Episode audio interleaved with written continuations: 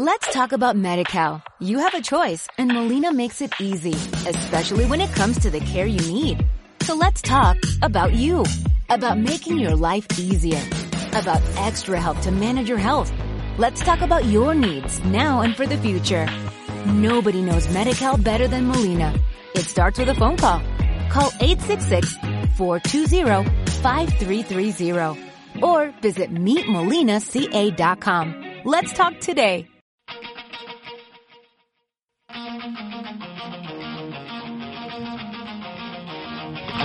Bienvenidos al podcast de Paco Colmenero, bienvenidos a Sobre las Tablas, donde ponemos a prueba el verdadero talento. Recuerden que pueden seguirme como Paco Blader en Facebook, Twitter e Instagram y ahí pueden estar siguiendo otras recomendaciones de teatro. Los dejo con la entrevista especial realizada a la talentosa María Filippini. ¡Vamos al teatro! La, la, la, la, li, el teatro es para mí. Cantar, bailar y poder actuar sobre las tablas, poder estar. La, la, la, la, doy, teatrero es lo que soy. En mil formatos poder gozar, al teatro siempre voy. La, la, la, la, li, la, la, la, la, la, la.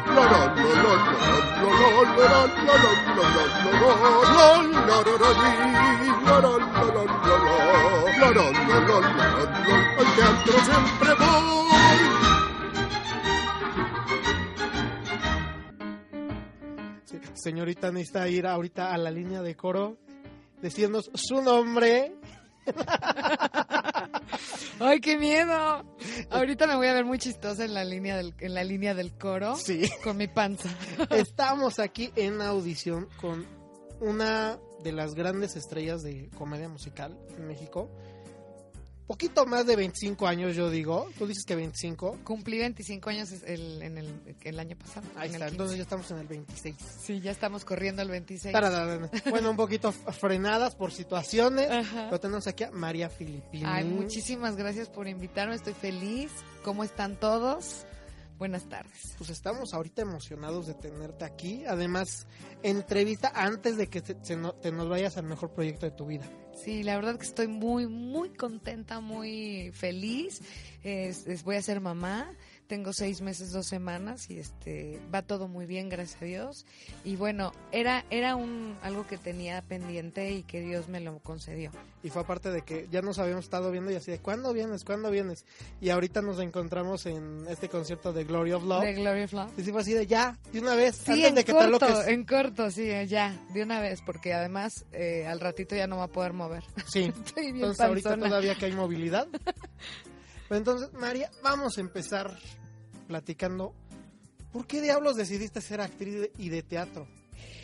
No lo sé, todavía me lo pregunto cada instante, ¿no? ¿No es cierto? Mira, eh, desde de- ahora, ahora sí que el típico cuento es que desde chiquita sabía que me quería dedicar a, quería ser artista. Me decían, ¿qué quieres ser, Mari? Artista. No sabía si era, eh, o sea, no decía bailarina, cantante. Yo estudiaba desde chiquita ballet, canto, todo, porque ya sabían en mi casa que eso era la onda, ¿no? Y además todos mis hermanos, de No, alguna pues vienes- manera, vienes de familia sí, de, de- familia de artistas los partida, que son, son gente que toda la vida tengo la tíos que estuvieran tíos que estuvieron en el cine de oro de México. Mi papá era un showman, o sea, realmente no se dedicó, pero cantaba, bailaba, tocaba todo. Entonces de familia y los Filippini, bueno, pues tengo mi, mi tía Irma Filippini, toda mi familia, tengo hasta cantante eh, de, de ópera, de de primero de, a principios de este siglo que es este una señora que se llamaba Gisela Kunt por ejemplo no Pero pues entonces también viniendo con todo este antecedente no te criticaron, que es lo, lo bueno. sí tuve la fortuna de no de no ser subestimada por eso Porque luego así los niños que dicen, "Ah, es que yo quiero ser artista y salir en la TED. sí ¿Cómo crees, chamaco? Y lo sapean. sí pero qué vas a estudiar en serio no Sí. siempre Exacto. pero qué vas a estudiar Entonces empezaste desde chiquita. Sí, y además mis, mis hermanos, ya, ya Gerardo, mi hermano partida, mi hermano este ya estaba, ya era músico y ya estaba montando obras de teatro. Yo, o sea, yo, ¿Y te yo empezó tenía- a jalar también? Sí, me empezó a jalar. Yo ya te- yo tenía nueve, ocho, ya estaba en el ballet. Y a los 10, 11 ya estaba cantando en un coro, en, en el área de coros de satélite, que, que allá vivía. Y estaba feliz. Y Hasta allá siguen Hasta viviendo allá. luego algunos Sí, a de, de tu veces. familia. Sí, saludos a Lalito hasta allá. Sí, saludos a mi hermanito Lalo Partida. Y todos, o sea, realmente Eduardo, porque nos vio a nosotros cuando estábamos con, en Mamá Ama el Rock con, con doña... Se me va la onda un poco, ¿eh? Este, Angélica Ortiz, que en paz descanse, adorada señora, que fue la, la primera oportunidad para nosotros tres, Gerardo, mi hermano Eduardo y yo, estuvimos ahí en los tenis, Eduardo en los tenis rojos, empezó a aprender de producción con ella, este, él andaba de chalán, ya sabes, de la señora, pero Oh, sí. y yo ya andaba en... Y en- sigue de chalán de medio mundo. vida, No, fíjate que es una, es una persona que, que gracias a, a haber, o sea, haber hecho de todo, ahorita el, eh, Eduardo produce increíble y hace Sí, unas no. cosas maravillosas. Entonces, realmente empezamos eh, picando piedra todos y este y bueno pues siempre agradeciendo a la familia de, de Angélica María de Angélica Vale de- que son gente con la que empezamos no tanto como músicos como actores como de todo y amigos además No, y, y ahorita estábamos platicando fuera de micrófonos un poco de lo difícil que es no solamente estar, sino mantenerse sí en esto. Sí, sí, porque em, eh, siempre, o sea, imagínate, vas a una audición y es un personaje, es un, personaje que requiere de una persona nomás, ¿no? O sea, somos una o dos. o una o dos, pero de 100 personas que van a audicionar por ese personaje es muy complicado. Y a veces hay gente que tiene suerte de tenerlo empezando su carrera. Y ahí lo importante pues, es que ponerse las pilas y, y, y si tuviste la suerte de ser el, en estar en el cast, porque, porque tiene mucho que ver si tu rol, que tengas todo que ver con el personaje desde cuando entras, así, ya estás entrando en la audición y ya te estás pareciendo al personaje que están buscando. O sea, que seas la persona adecuada para lo que quieren. Y este, entonces si tienes la suerte, pues realmente hay que ponerse las pilas y estudiar para poderse mantener, porque un personaje pues sí lo puedes lograr, pero tener obtener más y más personajes ya es el oficio. Sí, no, y, o hasta, por ejemplo, yo he oído historias de que luego dicen, voy a hacer audición para nada más un papel. Y ahí tienen, este, no voy a decir de la obra, pero eran así eh, como 100 chavitas que fueron a hacer el, el casting.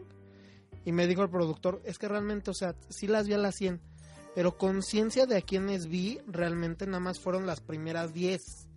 Porque a partir de la 11 estaba yo tan harto que ya ni los pelé.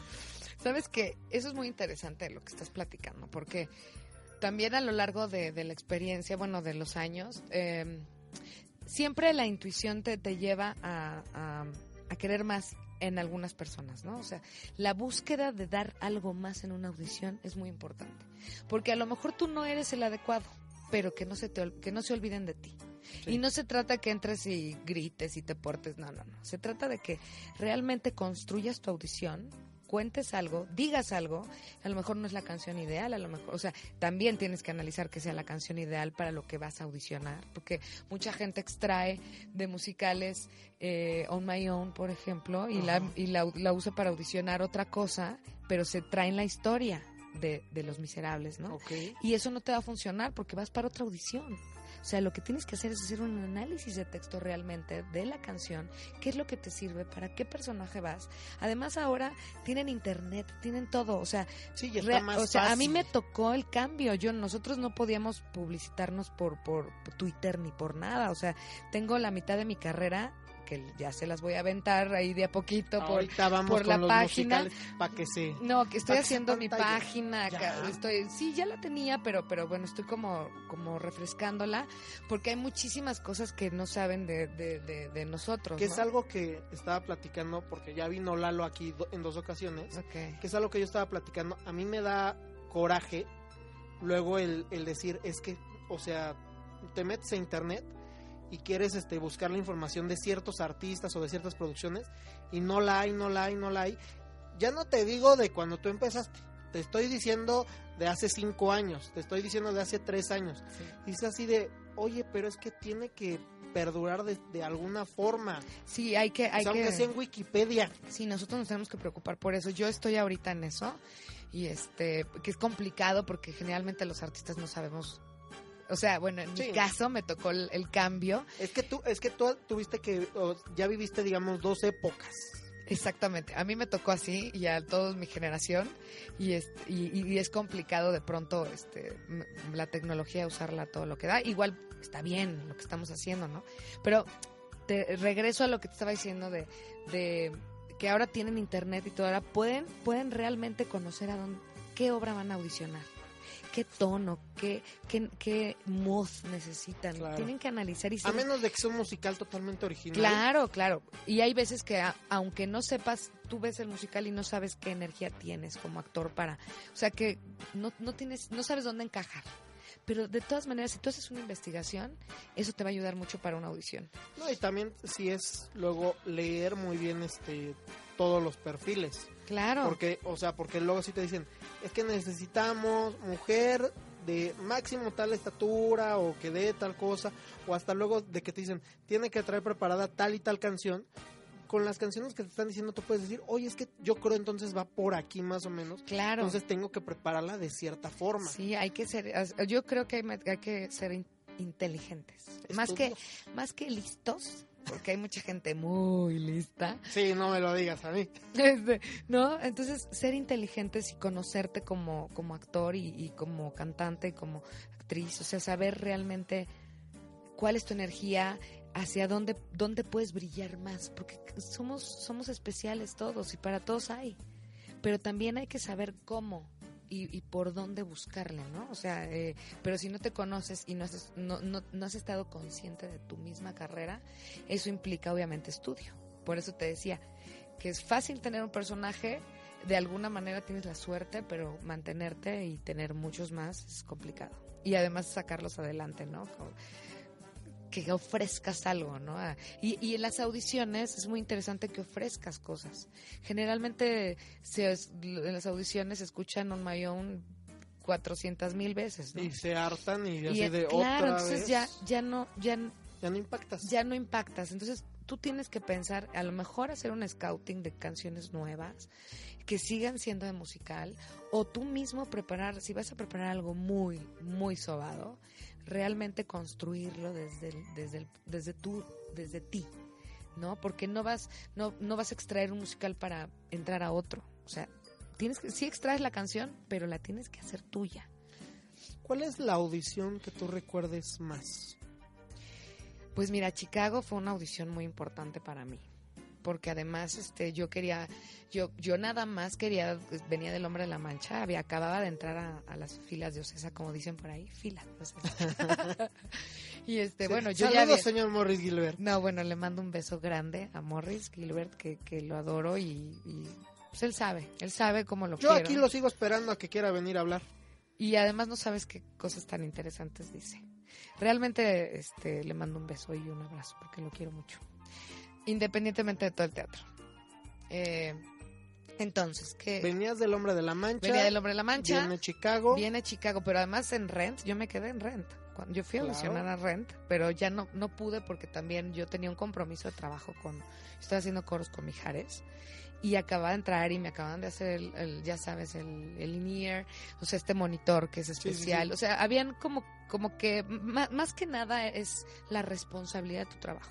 Entonces, como para Rent tenía que dejar ya mi trabajo, era dejar colgada mi trabajo porque era ya mañana de siete, de 10 de la mañana a 7 de la noche ya es lo que estábamos hablando ¿no? ahorita que yo estoy sufriendo. Exactamente, o sea, cuando te comprometes en algo, te comprometes en algo. y yo no, me lo podía. digas a mí porque ahorita sí estoy como queriéndome matar. No, pero, pero mientras uno hace, yo creo que hace las cosas este, con responsabilidad y sin dejar bailando a nadie, yo creo que hablando, porque luego la gente dice muchas mentiras. y en este negocio Sí. se sabe todo. Entonces, este, es como, no, no puedo ir porque estoy no sé qué enfermo y de pronto sale un periodicazo de que estuviste cantando en no sé Y dónde. en la alfombra roja. Ah, No, te lo juro que le ha pasado a muchos compañeros. En este negocio siempre hay que, o sea, siempre ser como sincero, ¿no? No, y ahora con redes sociales, peor Sí, te la sí. contaré. A mí, a mí me ha pasado con algunos que luego le digo, oye, te invito a una obra porque el productor está interesado en, trabajar contigo, pero pues quiere, quiere platicar contigo, ya vio tu trabajo, y no sé. Ay, no puedo, estoy enferma. Me meto Twitter en ese mismo instante mientras yo estoy en la obra. Feliz esta niña con las palomitas en el cine, con el novio. Yo, Sí, es, sí, es ah, más qué fácil. enferma, ¿eh? Qué Es más, es más fácil decir, no, sabes qué, mira, eh, ahorita no puedo, estoy, mm, estoy ocupada, Sí. eh, no sé lo que quiero decir, o no, simplemente no, te, no quiero ir. O sea, si no me interesa. Hasta eso. Sí, no, no, mira, no es que no me interese en, el plan dives, ¿no? Porque luego también uno, cuando es sincero, también de pronto dicen, ay, pero como, ¿por qué me dijo así? No, no, espérate, o sea, es este, ser sincero, ¿no? O sea, manejarte lo más transparente que puedas. En, Chi- en Chicago, Chicago fue una audición espectacular, porque yo quería demostrar que yo bailaba, yo ya había estudiado con Sí. Emma Pulido y de todo, que estaba muy entrenada, entonces tenía muchas ganas de, de- de que viera la empresa que, que yo también bailaba, que ¿no? había Porque- otro rubro en el Ajá. cual podías tú entrar. y, eh, y no esperé, la verdad nunca esperé. Y de pronto empezó a funcionar lo que estaba yo haciendo y pues estaba bailando. Y, y me acuerdo de Claudia Romero, que es un personaje maravilloso que adoro también, que me dice, María, o sea, ya, o sea, porque primero tenías que bailar, ¿no? Entonces me dice, vas muy bien. En el momento, o sea, sigue así. Estaba apasionada, ¿no? De, de- de baila, porque estás, está, no me conocía que bailaba, cosas así. Me echó porras y me dice, porque cantar ya sabemos cómo cantas, ¿no? Así de lo de canto ya tiene palomitas. Sí, entonces fue muy muy lindo pasar a hacer todo el taller, porque hubo un taller antes para toda la gente. Primero hubo una audición general para hacer un taller. Ay, Entonces había que quedar en el taller. o sea, como propedéutico. Exactamente, había que quedar en el taller y también pasó en Jesucristo Superestrella. Yo hice el taller y no me quedé para que la gente que cree que uno se queda en todo y que, que ya le dan todo porque trabaja ahí y que te tienes hasta exclusividad. te lo juro que me han No, dicho eso. pues, Este, no, no nunca. si- si- mira, si los artistas de Ocesa tuvieran exclusividad, tendrían mejores este, publirelacionistas de los que tienen. Ay, Porque tendrían sí, para pagar este, sí. toda la mensualidad. Sí, la verdad que eso siempre nos cuesta trabajo a los actores. Sí, no. Y eso es súper importante, es un, es un, hay que hacerlo. Sí. Pero bueno. Eh, y Entonces ya entraste, digamos, a ese... entré al propedéutico, por decirlo así, y este y, y después ya vino la audición, entonces vinieron la gente que monta Chicago en todo el mundo.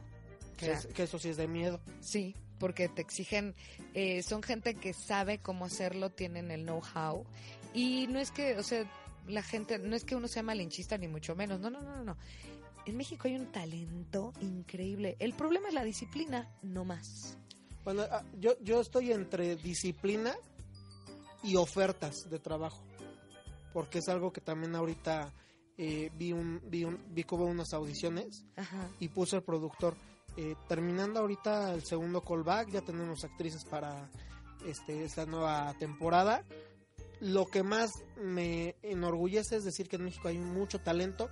Lo que más me duele es no poder darle trabajo a todas. Ah, eso sí, claro que sí, claro que sí. Sí, eh, bueno, quedamos en lo mismo, es talento y este y, y, bueno, a veces eh, la disciplina o, o esta parte de, ser muy comprometidos nos, nos, nos falla un poquito. Pero este, y entonces ahí es donde viene estas, este tipo de directores y te pone te dan, te pone en un lugar demasiado, o sea, donde te exigen mucha perfección. Entonces, eso a mí me atraía toda la vida. Esa y la audición de Acorus Line. O sea, no le tuviste miedo. Pues da miedo. Una vez me acuerdo que, que estaba devolviendo el estómago del nervio, de, de- del tanto trabajo y todo. Pero es parte de la, del entrenamiento físico. Es, es militar, o sea, es militar. Es un entrenamiento físico y, de- y mental. Yo creo que el, 60, el, el 50, por lo menos el 50%, que tú desfunciones diario y que estés al 100% diario trabajando y que, que, no te canses de hacer una obra de teatro así dure dos años, tiene que ver con la mente. Porque hay días que te sientes muy mal, que crees que no puedes, que, que la inseguridad te... Que además los artistas somos súper inseguros. ¿No? Horriblemente. Todo el mundo, es, es que también tenemos un ego muy grande. Ay, ay, ay. Y hay unos egos medio descontrolados, pero es parte del el ego se necesita para ser artista porque es parte de lo que te impulsa para estar arriba de un escenario. Claro. Pero ahí se empieza a distorsionar un poquito si ya es hacia mí como, como, como la soberbia de decir yo, ¿no? O te estás realmente prestando para ser un personaje y por añadidura viene esta parte donde te reconoce la gente, donde les gusta tu trabajo, ¿no? Tu energía, un escenario. Entonces, pero realmente todos somos, tenemos nuestra dosis de, de ego y de... Si no, no serían artistas. Exactamente. Sí, no, es que viene, ahora sí que viene junto con pegado, como Exactamente. se dice. Has estado en, yo, yo, yo este, estaba analizando esto, has estado en producciones que han sido muy exitosas o que por algo han fallado. Yo siento, o sea, yo he visto así tu carrera. O sea, porque, porque, o sea, de, de, estamos hablando de, de, Chicago, estamos hablando de, Si nos dejan, estamos hablando de Mentiras, ¿qué más?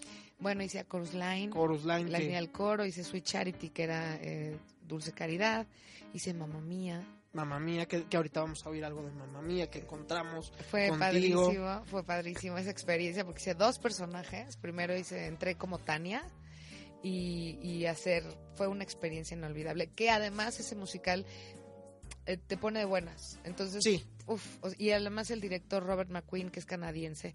Y, y realmente fue, fue increíble, ¿no? no, y aparte. Mamá Mía, yo me acuerdo que, que como que, o, o bueno, yo, yo al menos así me acuerdo, de, estar viendo de repente que decían, últimas semanas, y se y como que paraban tantito según, y regresamos, y se extendía, y se extendía, y se extendía la temporada, y de repente veías también mucha promoción de, ay, va a estar tal este artista invitado, y ahora va a estar este, y, y ahora esto, y esto, y esto. Y igual, o sea, co- con Dulce Caridad también fue un muy buen hit para mi gusto, Sí, duró menos, pero que ya estaba comprometido. eh, Exacto. eh, o sea, sabíamos desde el principio que iba a durar seis meses, ¿no? Que estaba ahí. comprometido. Pero Mamá Mía duró un año, cuatro meses. Sí. Cartelera. Igual Bésame Mucho, que parecía que Bésame Mucho fue el, el primer musical que hicieron de principio a fin en, en Ocesa. Y la verdad, no sé si lo viste. Sí, pero yo pensé que sí iba a ser así como un volado, o sea, yo también dije tres meses y digan que les fue bien. No, la gente repetía y iba cinco, seis, siete, ocho veces a ver Bésame Mucho. Es que estaba lindo. Sí, estaba muy lindo. Realmente estaba bien hecho. O sea, creo que, bueno, para mí fue también una super experiencia porque hasta baile tuvo, ¿no? El pole dance Sí, ahí. el pole- antes de que se le llamara así pole Ajá. dance. Yo soy de las precursoras, chicas. Ah, este, no, y, y me encantó esta parte histriónica que, que pude, pude mostrar como en ese personaje, como Ángela y como todas las divas que Y por ejemplo, representé. Chorus Line, que yo, yo siento que Chorus Line es uno de esos musicales como más para los que nos gusta el teatro Sí, que para el público en general, que es algo que estaba es platicando. de culto, Exacto, que es algo que estaba yo platicando cuando vino a- aquí a entrevista esta Gaby Albo, claro. que también estuvo Sí, ahí en A Chorus Line, que ahorita está en medio del mar, entonces ni nos Sí, oye. Sí, sí, está ahí en, en las olas, en los gorgoritos, haciendo gorgoritos. Sí, está, está ella sufriendo en el mar. Sí, y uno aquí- talentosísima y jovencísima, divina niña. Sí, no, pero es algo que, que, o sea, yo le estaba platicando con ella, el hecho de, pues es más como para, para nosotros, o sea, como que el público no entiende tanto de la historia de lo que es. Sí, o sea, puede ser en el momento donde se vuelve universal es en esta parte de, de no hay límites, ¿no? Tú quieres conseguir un Sí. trabajo, pero lo que pasa es que la pasión y esta complicidad que tenemos la gente que hacemos teatro y la gente que, como tú, ama el teatro, em, eso es parte de lo que no se entiende, porque nosotros como actores eh, controlamos lo incontrolable, tratamos de controlar lo incontrolable, que son las emociones. La gente que trabaja normalmente en una oficina, eh, si obtuvo, por ejemplo, un... Te voy a poner un ejemplo. Sí, ¿no? a ver. Si obtuvo un ascenso, es- no llegan y le hacen las 100 representaciones, ¿me explicó? o sea, no, Imagínate, así de, Gutiérrez, usted ha sido ascendido, aquí develamos su placa, para develar la placa viene el señor contador. Exactamente. Eso no se hace, pero es, es porque la naturaleza de los trabajos son diferentes. No es ni mejor ni peor. O sea, yo me considero, o sea, considero mi oficio. No, y, y esa pasión luego es Eh, difícil ajá. como de, de que realmente la entiendan. O, o- Porque- por- porque al menos a, a- a mí me pasa eso con, con mi familia, porque me ven que luego yo estoy de flojo toda la mañana y media tarde y es así de 6 de la tarde, yo ya estoy listo, yo me, me estoy bañando, me estoy arreglando para irme a, o a trabajar o a ver teatro. Claro. Sí, dicen así de, estás loco, o sea, ya, ya vete a dormir. Y yo así de, no, o sea, yo necesito ir al teatro. Sí. Son otros horarios, es otro mood. Es otra vida. es Sí. otra- hasta lo estaba hablando ahorita con, con una chava que es actriz que dice también es nutrióloga. Ah, ok. Y que dice, y que todos los chavos dicen, güey, es que tú no tienes que hacer el paro ahorita que vamos a empezar porque tú sí entiendes nuestros horarios Claro. para que nos de- des tips de la alimentación. comida. En la Porque, pues, noche nosotros cenamos, generalmente llegas muerto de hambre porque diste dos funciones, ¿no? ¿Y, a, y a qué, a qué hora te gusta que llegues normalmente em, jueves, viernes que das función? A las 12 de la noche si Más bien te va. Ajá, y además llegas con la adrenalina arriba, porque a mí me dicen, a ver, pero tú das una función en jueves, dos, el, dos funciones, ¿cuánto tiempo estás en el teatro? A ver, y yo, o sea, a comparación de ocho horas, ¿no? O Sí. nueve horas que trabajas.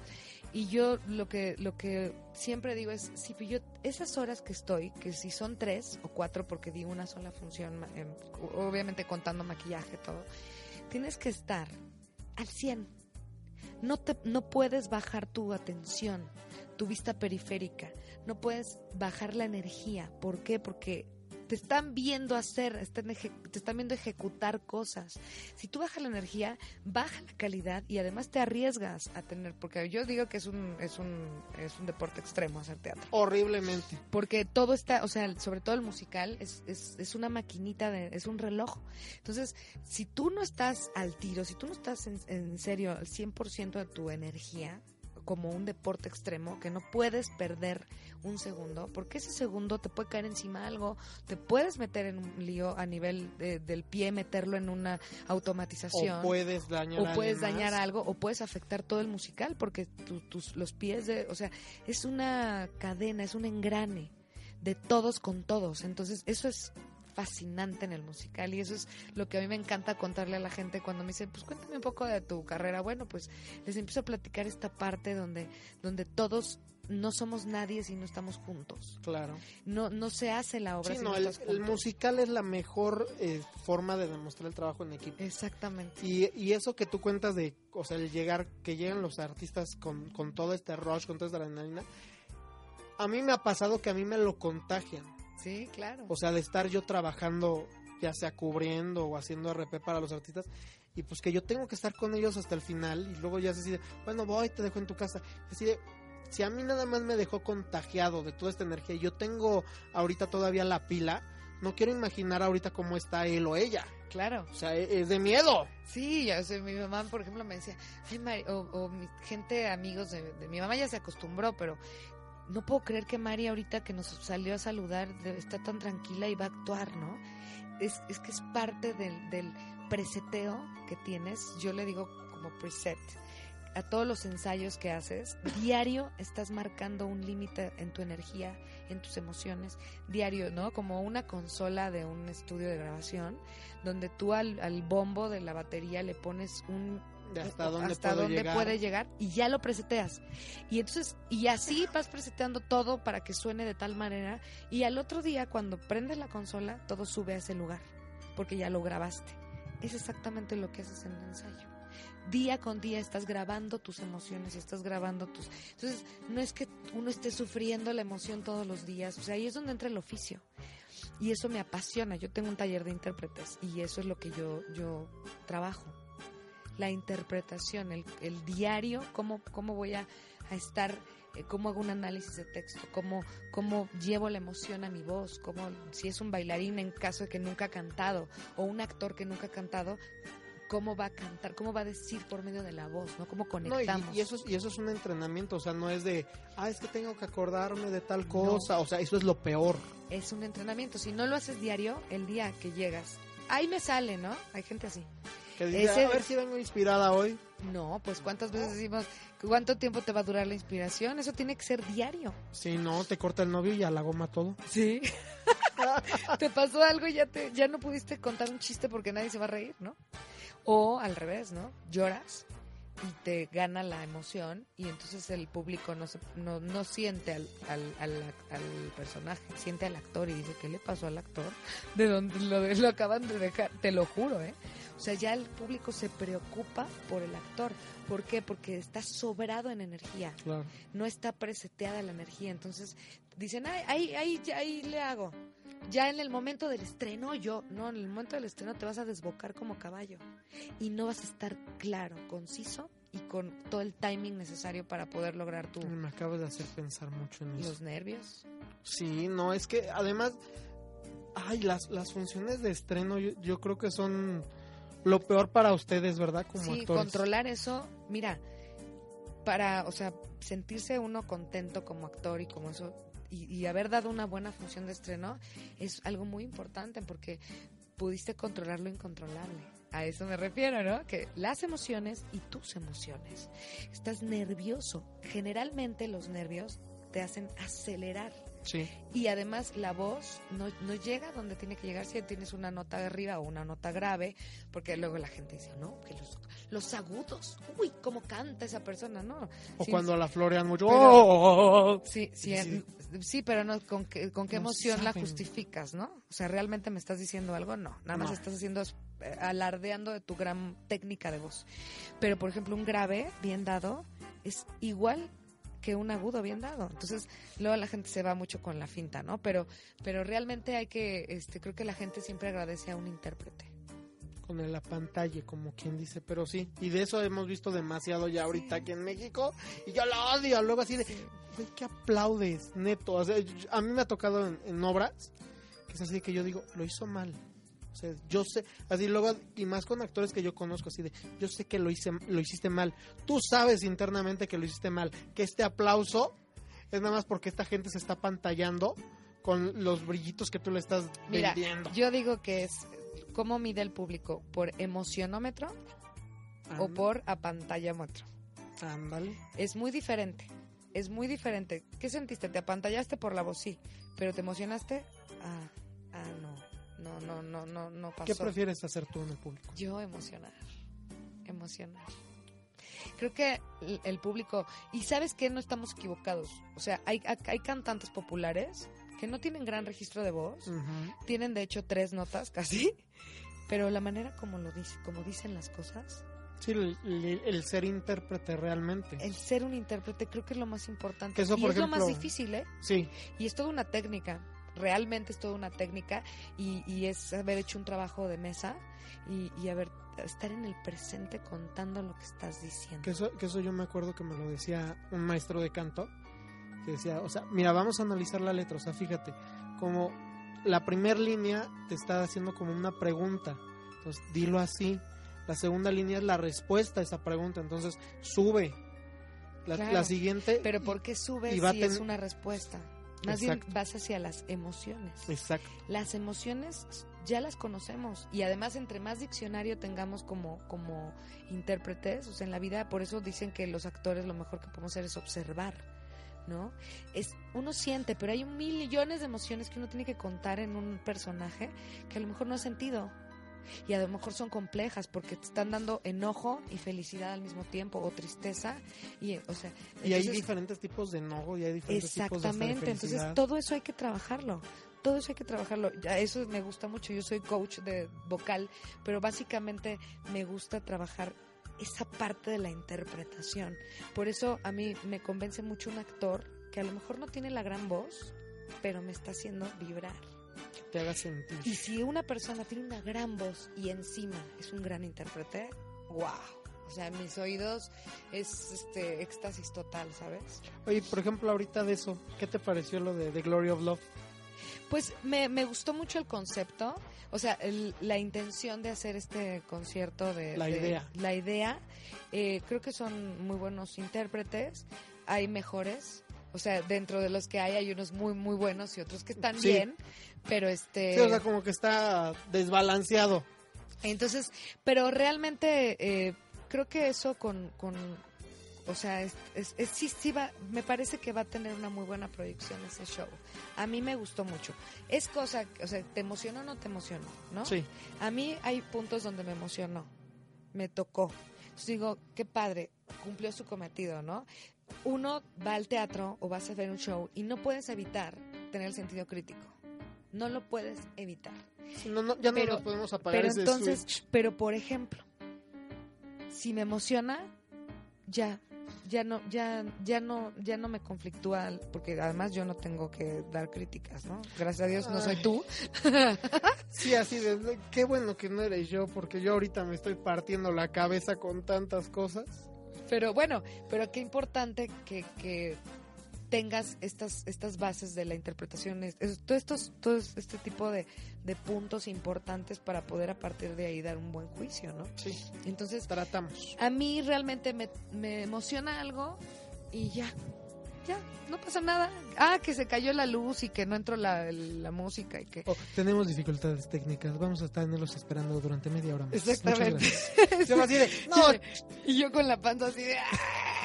Pero sabes que también también pasa mucho que admiro mucho, por ejemplo, en este caso a, a, a José Skerli, que es lo que el que está produciendo. Ajá. O sea, me encanta que la gente eh, produzca y quiera hacer cosas. El problema a veces es que, por ejemplo, no tienes tienes un teatro, pero no puedes entrar a ensayar el día anterior porque hay hay, Hay otro tipo de funciones. Entonces a veces uno es rudo porque dice, bueno, a lo mejor faltó esto, faltó el otro. No, no, realmente hay veces que no tienes todas las armas para poder lograr lo que tú tienes en tu cabeza, ¿sabes? Sí, no hay Entonces, tantas variables. Es que Eh, hay muchas variables y hay veces que no tienes realmente las armas. Y bueno, eh, la fortuna es que hay gente que está haciendo cosas creativas, interesantes. Y además, bueno, yo no sabía que este señor Foster había eh, escrito tanta canción tan Ah, hermosa. no, uno tampoco, uno luego es ignorante de todo no, pues es que y de nada. También no, no puedes estar como, exacto, no puedes saber todo y, y- realmente eh, conocía yo casi todas las canciones. Sí, Pero lo que sí que el señor Foster tiene un poco de problemas con los agudos, ¿no? un poquito. como, como estas este, caricaturas japonesas con los ojos así, Sí. este, acá con todos los agudos. Yo creo que el señor cantó todo grave o algo así. Eh, Y lo malo es que no llegó del aeropuerto. Exactamente. Así, yo, yo, yo sí le creía a Laura Luz, o sea, que, que no que no crea que nos estaba engañando a todos. Yo sí le creía a Laura sí, Luz. yo tenía la esperanza de que apareciera, la verdad. Y- en algún momento. colgados ahí. Que con un poco más de producción ponemos un, un, hol- un holograma, ¿no? O, o- o mínimo un- uno de estos este, muñecos de cartón que, que mueva la manita. Eso estaría simpático. Sí, el señor David Foster y que salir así. Sí, no, eso no Hi. estaría simpático. A mí Laura Luz, bueno, me encanta. Eh, siempre me parece que, pues ella es, hace eh, de- las es muy cosas. divertida. Es muy divertida, dice las cosas con las emociones correctas, con las, con el timing perfecto. O sea, es una persona que tiene un, un tablerío. Sí, no, es increíble. Antes de seguir, les recuerdo que pueden seguirme en redes sociales como Paco Blader, en Twitter, Instagram y en Facebook busquen a Paco Blader para tener las mejores fotografías del teatro mexicano. Seguimos en Sobre las Tablas donde ponemos a prueba el verdadero talento. Seguimos aquí, que la conversación fuera de micrófono se pone más rica. Ah. Yo creo, yo creo ya voy a tener que buscar la forma de grabar el off cuando estamos eh, escuchando canción que ahorita era Mamá Mía Sí. y ahorita estamos oyendo de, de fondo de otra musical en el que est- estuviste participando, De, de Lupita. de Lupita. De Lupita. ¿Qué le pasa a Lupita? ¿Qué le pasa a Lupita? No sé. Que o sea, vamos a hablar ahora un poquito de, digamos, los más recientes trabajos que has hecho, porque sí te han tocado pues, cosas bien densas, difíciles, y ahorita como que un poquito yo siento más divertido, porque o sea, estuviste en mentiras, Sí, sí, la verdad que Que- fue... que parece que va a ser eterno, que no se. Fíjate que, que Mentiras fue una experiencia muy importante cerrar el ciclo porque yo hice el taller. Sí, es lo que estaba yo O sea, la primera Lupita que hubo fui yo. Para que y- no le digan, que no le cuenten. No, no, Mariana es genial, ¿no? Ah. Me encanta lo que hace Mariana. No, y- nada. Y, lo que han hecho todas. Pero realmente, este, a mí me tocó el privilegio de ser la primera y, y, y de hacer este taller donde se montó toda la obra de principio a fin y además que me encanta José López Velarde porque eh, nos hizo trabajo de mesa, o sea, no creas que, que, que yo no sabía la Lupita dónde iba a vivir, qué coche traería Lupita, O sea, sí se- hubo todo un antecedente. por supuesto que hicimos un trabajo de mesa y impresionante. cómo era su mamá y su papá todo, y sus todo, tíos. todo, ¿Tiene, tíos, hermanos, este Lupita, No, ¿no? ¿Es hija la única? mía no, la mía no justamente. La tuya no. No, Porque pues también, o sea, sí, todo ese antecedente, pues sí te ayuda a la construcción de, por del supuesto, personaje. por supuesto. Y, a- y hacia dónde va a ir, que es lo que estábamos y cómo, comentando. o sea, los rasgos de personalidad, todo, todo esto, el armado del personaje, pero además cómo se relaciona con las otras.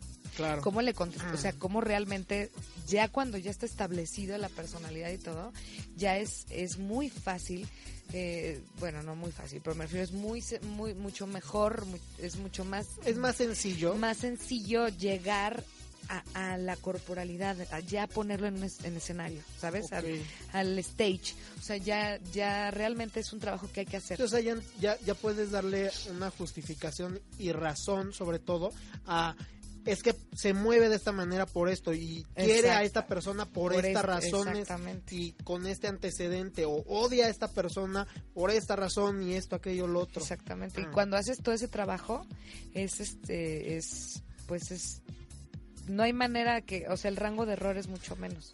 Y bueno, e- experiencia increíble. Después, ya, lo que pasa es que en ese momento yo también estaba en Dulce Caridad. Sí. Entonces, Tripleteando porque... andaba triple, venía de Confesiones de Mujeres de 30, de una obra que- que, maravillosa. oye, les, encanta, les encanta hacer luego eso a, a los ustedes así de, oye, no te me puedes enfermar porque necesito que entres de- a esta otra obra.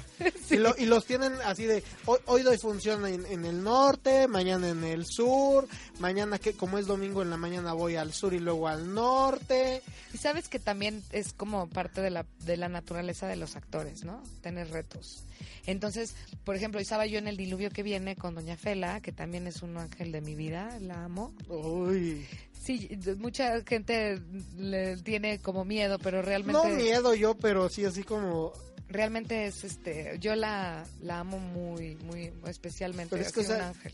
así de casi casi de gente ya ya están midiendo la cali- aparte la calidad de musicales en los que has estado o sea Sí, tengo la fortuna de estar en unos títulos muy importantes y, y eso eh, me da me da como como pues padre, me siento contenta pues porque prestigio es- espacio dentro Sí. de porque o sea también te ha tocado alternar con mucha gente importante y y también yo subrayo importante de teatro sí, claro. Es- No, y yo tengo todo- tengo mucha gente que admiro, pero en serio, ¿eh? O sea, gente que que, que respeto y que es con quién que hayas trabajado que, que tú admiraras mucho que dijeras "Sí, no puede ser que que vaya a trabajar con con Fíjate que- fulanito Que, por ejemplo, me encanta. Fíjate que en Confesiones de Mujeres de 30 tuve la oportunidad de trabajar con Yolanda Ventura. Ajá. Y yo soy fan de Parchís, ¿no sabes? Igual Eduardo, mi hermano. No, no, no, no, no, no. O sea, no sabemos las películas, todo, todo. Entonces, ¡Qué cuan- miedo! Cuando la vi, le digo, Yoli, o sea, quiero decirte que soy tu fan. ¿Me así. firmas mi LP? Sí, mi LP. Y además talentosísima y además Sí. un gran ser humano. Y bueno, mucha gente que... pues, Rocío Banquels es una persona que, que la disciplina que yo vi y el trabajo y la entrega que yo vi durante todo el tiempo que estuvo ella haciendo Donna, que, que obviamente estrenó ella y fueron como siete meses más o menos. Y ya después, como salió y todo, ya también tuve yo la oportunidad de dobletear el personaje de, Tania, luego con Donna, ¿no? Era muy loco. Porque no, no le gustan los actores los retos, están muy loco. locos. Entonces yo siempre digo que están locos. Y, Sí. cua- y cuando entre ustedes dicen que otro actor está loco, me, me empiezo a asustar. Sí, ¿verdad? No, y está lindo encontrarte gente con tu mismo, su mismo daño mental. ¿No? Disfrutas está mucho en me, escena. me encantó. Está bonito encontrarte gente que está igual de dañada que tú. ¿Qué es eso? Ah, sí, porque te entienden, la, o sea, la complicidad y todo. Ya más Luego se están dañadas, matando. ya más dañadas ya no. Ay, sí. Oye, em, Pero, o sea, estábamos diciendo mentiras. ajá, y entonces Te tocó también si nos dejan. me tocó eh, este hacer si nos dejan y además fue la primera vez que yo alterné un personaje en los ensayos. Entonces yo pude ver cómo se estaba gestando la obra. Ah, caray. Y fue impresionante para mí, porque yo la mayoría de las veces estoy arriba haciendo el titular, o, o sí, en mentiras, bueno, hice el trabajo del, del, taller, aunque después ya la vi y todo y volví a entrar y tuve que ajustar muchísimas cosas, pero cerré el ciclo, pero a fin de cuentas al principio yo lo estaba haciendo. Entonces, ver una cómo se va gestando una obra de teatro es impresionante y si nos dejan era increíble. José, la verdad es que es un, un, un chavo que, que, que es talentosísimo y tiene tiene, tenía muy claro lo que querían si nos dejan y también este Jorge Ballina en la, en la, escenografía. Yo podía ver este majestuoso mar que de pronto estaban logrando todos sí, los actores no es... en escena, porque los actores en escena sí. no podían ver estas imágenes, no sabían lo que estaban logrando afuera, entonces yo los videaba, iba con ellos y les decía, chicos, esto es lo que están haciendo y veían el mar ese maravilloso y la, la, la barca y, y, les digo, esto es lo que ustedes están haciendo con su, con su intención y con su sensibilidad como actores. Es que aparte, yo amé ese, ese musical, sí. yo lo amo porque además yo lo sentía muy muy mexicano en con lo que tenga yo aquí voy a hacerlo o sea casi casi así o sea porque está ambientado según en un cine abandonado Ajá, ajá. entonces era así como de güey es que están haciendo el carro con lo que se encontraron sí. y con eso nos están transportando a algún lugar y los pajaritos eran los tickets del, del sí del, ajá. o sea por eso yo sí decía así de güey es que, es que esto es muy a la mexicana así de ¿qué, qué tengo aquí en la cabina con eso voy a armar ahorita yo algo sí y, y además me parece que exalta todo to, los más lindos este eh, valores. valores mexicanos y, y ahora en Colombia bueno me tocó irme dos veces a Colombia que eso también fue increíble y porque yo... además lo que me encantó de eso fue no solamente el decir un musical original mexicano se va al extranjero, el decir nos vamos al extranjero no a ver si pegamos, sino porque ya está todo vendido y nada más vamos a cumplir con esas fechas. Sí. Que no creo que ningún artista en el mundo pueda presumir eso. Ni, ni un cantante, o sea, porque siempre es, o sea, no sé, pienso ahorita, Rolling Stones viene a México, pero Rolling Stones no tiene garantizado el lleno todavía. Claro. Ustedes ya tenían garantizado sí, el la lleno. segunda vez sí, la segunda vez sí, porque obviamente había que, que hacer una la primera semana de la primera vez que fuimos fue el momento donde se, se esparció eh, de boca en boca este este este fenómeno está si nos dejan en Colombia y y, y, y, los demás, todo fue lleno, lleno, lleno, lleno, lleno, lleno.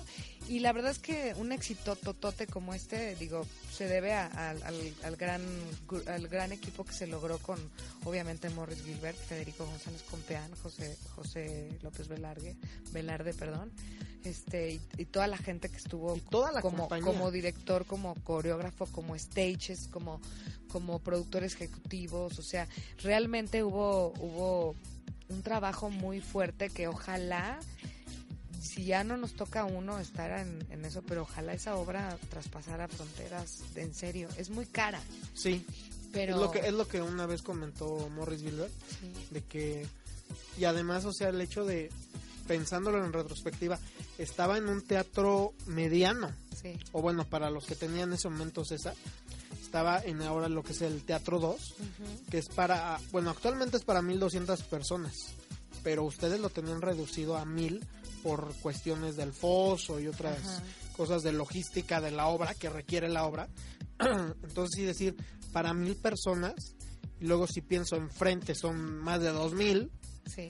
O sea, sí es Sí, y además, y, y, bueno, la boquecena del Teatro 2 es, es, a mí me parece que es como ideal. La del Teatro 1 es, es, es, es demasiada. Y además el, el, el, reto para hacer ahí musicales es bastante fuerte porque es una es un teatrote.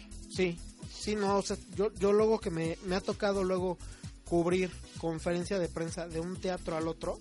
Sí se siente. Te, o sea, se, se, siente, o sea, y te estoy diciendo, me tocó en, en dos horas de estar del Teatro 2, Ajá. que pues sí, sí es, es yo, yo digo que el Teatro 2 es un tamaño ideal. Ideal, a mí también me parece. Y luego me paso, o sea, cruzo, ¿qué te gusta? Que son 50 pasos. Sí. Llego al Teatro 1. O sea, ha sido todo esto. Sí, hay que llenarlo bien. Hay que llenarlo O sea, bien. y ahí yo he visto varios musicales que si dices, pues sí, pero tal vez me gustaría verlo un poquito Más íntimo, quizás. más íntimo, más pequeño, pero A mí me pasó con Mamá Mía cuando lo vi en el Auditorio Nacional.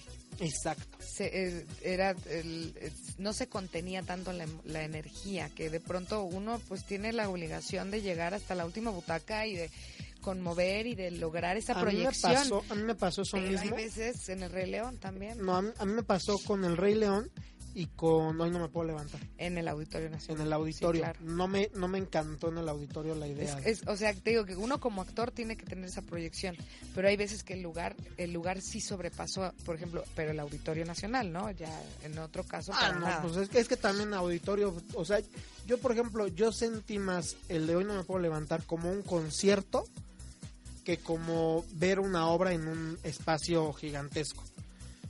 Pero pese a ello no, no me transmitió la misma energía.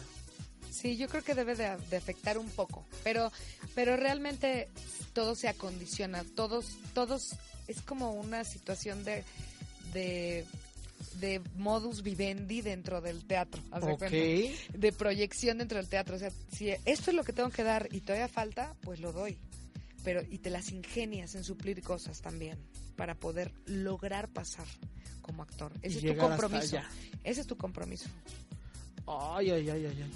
Pero sí. Y oye, yo sí tengo una curiosidad de lo de cuando fueron a Colombia. ¿Qué tan grande era el teatro? Porque yo veía las fotos y videos de, de algunos de los actores, porque pues me llevo con varios de ellos, del, del- de si nos dejan, y se veía eh, no solamente espectacular y hermoso, espectacular. Sino gigantesco. Sí. Era tan gigantesco como... Sí, la boca escena, o sea, tú, o sea, era muy grande, no como el Teatro 1, o sea, no tenía todo este Es que espacio lo de que me butacas. decían, por ejemplo, era de no es tan profundo, Exacto, sino sino que va hacia arriba.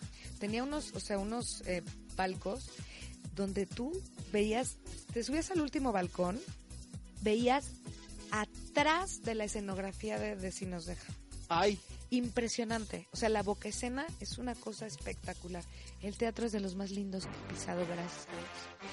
Tiene una cafetería, o sea, tiene un lugar que es como el lugar de los actores, donde está dentro del foro. O sea, tú entras a tu función, Ajá. estás caminando en la oscuridad, que bueno, a mí me, me apasiona esto cuando estamos dando todos función. apaguen la luz. Sí, sí, o sea, no, o sea, estás, estás ahí en ese mood del teatro y de pronto hay una callecita, un, un ¿Un pasillito oscuro todavía y de pronto bajas unas escaleras y se empieza a iluminar. Es una cafetería que tiene monitor, tiene, eh, tiene luz natural, porque de pronto los actores estamos tanto tiempo en los teatros que nos hace falta la luz natural, como vampiros Sí. estamos. Y, y entonces todos fascinados, te bajas ahí, te tomas agua, eh, te puede- puedes entrar al baño, todo, y, y estás viendo por el monitor a qué hora sigue tu escena. Y, y subes, eh, y ya entras a tu escena. Es un lugar tan bello, además que olía a café. Yo, yo, eso me pareció tan mágico de ese lugar. El olor a café colombiano, el foro olía a café. Y yo que soy la más, este, Cafetera. cafetera y además este nostálgica y además no sé todo esto que me pasa que de pronto eh, bohemia final de sí estoy loca este, bohemia lo disfruté tanto y además los los camerinos pues eran hacia arriba no que y era por elevador entonces que también tener escalera también pero entonces te tenías que estar súper atento de todo. Ay, oye, que, que- que yo- ya me dieron ganas nada más de ir a verlo para ver, ver si me robo unas ideas porque yo te voy a decir, yo te voy a contar un chisme. cuéntame. Ya ten, ya me contaron dos productores Ajá. que tal vez para este año no, pero para el próximo se van a aventar y va a haber dos teatros nuevos de Super Uyuyuy. ay qué padre que, que yo que yo siempre que me dicen vamos a abrir un nuevo espacio un nuevo teatro lo que sea yo digo gracias sí es de festejarse y si es para el otro año pues a lo mejor este yo también me toca estrenarlo ya ¿no? te toca Este estrenarlo año no, este año no, este año no, pero la Mar- María Reloaded va a llegar con, con, con esta bendición y este apasionamiento de ser madre y de, de querer seguir dando más. Chan, chan, chan. Por- y por ejemplo otro de los ulti- de los últimos trabajos que hiciste porque pues ahorita ya lo dijimos estás en un break Sí, este estuviste en Maine ajá, y estuviste en Broadway a la sexta sí. Maine fue bien bonito porque me llamaron una semana antes del estreno. Ok. Eh, me llamó Ricardo Ortega y me dice, oye María, eh, pues mira, eh, hay un La cuestión es personaje... esta. Sí, que eh, desgraciadamente Mónica Huarte se lastimó un pie bastante Sí. fuerte y entonces decidieron llamarme y me dicen, queremos que hagas el personaje. Ah, bueno, me encantaría platicar contigo y todo. Me dice, sí, pero es el jueves que entra. y era jueves, O sea, una semana. una semana. Entonces le dije, ah, ok, este, bueno, mira, voy mañana, hablamos en la mañana, vemos qué onda y este, yo, yo, es- Y empiezo a mañana- ensayar en la noche. No, ya me quedé con el libreto y ya estaban corriendo la obra y yo con el libreto aprendiéndomelo. Bueno, leyendo, porque además de todo yo me contó Maine en la madrugada, porque yo no la conocía. O sea, sabía de la existencia de la obra, pero curiosamente nunca la había visto. Y entonces realmente la historia no, yo no la conocía.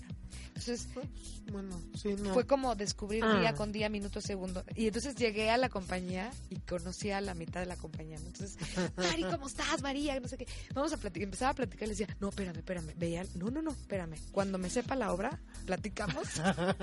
y nos, nos ponemos al día en el, en el lavadeo, ¿sabes? Porque este. Pues sí, tenía- ellos ya, estaba ya ellos ya encarrerados. Estaba contrarreloj yo y, y además un personaje muy lindo que era Agnes Guch, la Sí. nana. Y además te cuento que yo me metí a estudiar una técnica de canto con Javier Medina, que es un gran maestro. Sí, de recuerdo canto. que recuerdo que algo estabas contando en a prensa. Exactamente, en, en Broadway a la sexta. Ajá. Y eh, es muy es curioso que de la tesitura de esta canción que yo interpretaba, una de las canciones que interpretaba en Maine, eh, pues es soprano. Sí. Y entonces mucha gente en la vida me ha oído cantar en, en soprano. De hecho, mi voz pues es como ronquita, como... Y entonces de pronto eh, todo este año y medio que estuve estudiando la, la, la nueva técnica, porque no- digo, ya uno tiene una técnica, pero siempre uno se tiene que estar poniendo al día. Y eh, me, me aligeró mi voz y aligeró ciertas cosas donde yo pude cantar esta, esta partitura en soprano y la gente en la vida me había oído en esos tonos. Me decían, María, ¿en qué momento ahora eres soprano? Ah, bueno, pues me metí a estudiar, porque siempre uno les digo que con el estudio Buscamos puedes- otras cosas. ofrecer otras cosas, Claro. ¿no? O sea, digo, ya me, ya saben cómo canto, ya saben mi, mi, mi capacidad. tus registros y hay todo. que, hay que, este, de pronto dar otros giros, ¿no? Entonces Maine me dio la oportunidad de entrar e incursionar en esa parte que no, porque solita así era la partitura. Y entonces, este, yo feliz. Y luego en Broadway a la sexta, pues también, también No, pude- pero espérame, déjame decir, en Maine, sí, era así de, lo tuyo era de lo rescatable, porque no sé qué pasó con, yo, yo sí lo dije eso abiertamente, no estoy poniendo yo palabras en, en tu boca, pero sí como que esta vez Maine fue así como de, tuvo mil problemas, Sí, tuvo muchos porque no sé si tú supiste todos los problemas desde un principio. Fíjate que curiosamente no. Es que mira, Escuché. yo te voy a contar, te voy a contar cómo estuvo, porque para mí fue así como de más de, ya dejen de jugar con nosotros. O sea, y- y, yo más por el lado de teatro. Porque primero nos convocaron a una conferencia de prensa con Verónica Castro, que iba a ser main. Y la pregunta era por parte de los de teatro, porque pues todos los demás, pues el chisme y todo lo demás. Ok, ¿quién más va a estar en el elenco? ¿En qué teatro? ¿A partir de cuándo? La respuesta era no sabemos. Entonces así como de, ¿cómo? O sea, me vienes a presentar una obra en la cual no tienes ni elenco, ni teatro, ni fecha de inicio, entonces, ¿para qué me llamaste? Y luego para que yo ni pueda entrevistar a, a- a tu actriz. Gracias por hacerme perder una hora de mi, de mi tiempo. Luego nos convocan a una conferencia para decir, ya no va a ser este ella, va a ser Itati. Ok, ok, va a ser ahora Itati.